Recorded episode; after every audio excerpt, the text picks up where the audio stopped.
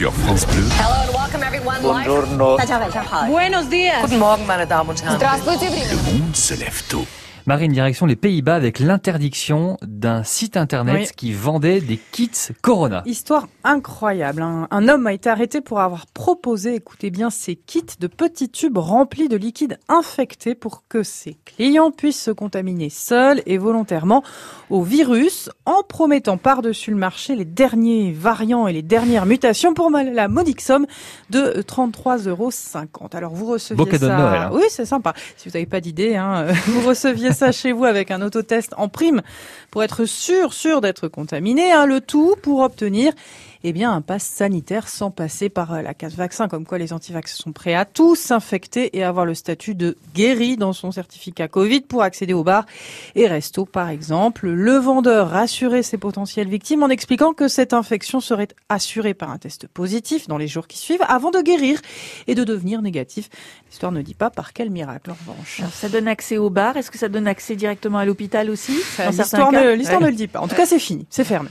Direction les États-Unis à présent, Marine, avec euh, cette histoire incroyable également, un YouTuber qui résout un cold case vieux de plus de 20 ans. Oui, euh, Jeremy Sides est un vidéaste plongeur. Il utilise des appareils comme des sonars, hein, vous savez, pour fouiller les plans d'eau et publie régulièrement ses trouvailles sur les réseaux sociaux. Quand il y a huit jours dans le Tennessee, l'une d'entre elles va permettre de résoudre donc une énigme judiciaire. Whoa.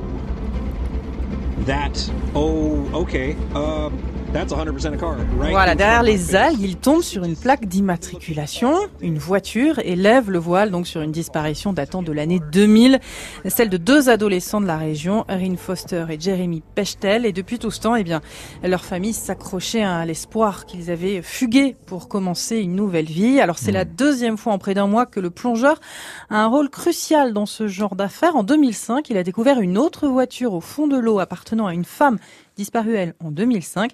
Jeremy Sides a d'ailleurs fait de la recherche de personnes et d'objets disparus sa spécialité. Il va tomber sur le Titanic un de ces jours, ça continue. Et puis alors là, éloignez les enfants de la radio. Oui, on si vous avez vos peu. enfants à Allez, côté hop, de chez vous, Hmm. euh, puisqu'on part en Italie euh, pour raconter l'histoire de cet évêque qui révèle aux enfants Hmm. que le Père Noël n'existe pas. Scandale, évidemment, dans le pays. hein. Le diocèse s'est excusé publiquement devant l'indignation des parents. Il faut dire que Monseigneur Stagliano n'y est pas allé de main morte. Euh, lors d'une rencontre avec des écoliers pour la Saint-Nicolas le lundi 6 décembre, il a lancé « Non, le Père Noël n'existe pas », en rappelant que la figure du Père Noël était d'abord inspirée du Saint Nicolas européen et que sa version actuelle était surtout le fruit des campagnes pub de Coca-Cola. Joyeux Noël Et joyeux Noël, les enfants. Pour se justifier, l'homme d'église explique qu'il voulait dénoncer une fête devenue commerciale et déchristianisée, redonner du sens à la tradition aussi. Moins de cadeaux à produire et plus à partager ensemble. Alors l'intention n'est pas mauvaise, mais bon, la méthode est un peu brutale, vous l'avouerez. Merci beaucoup Marine.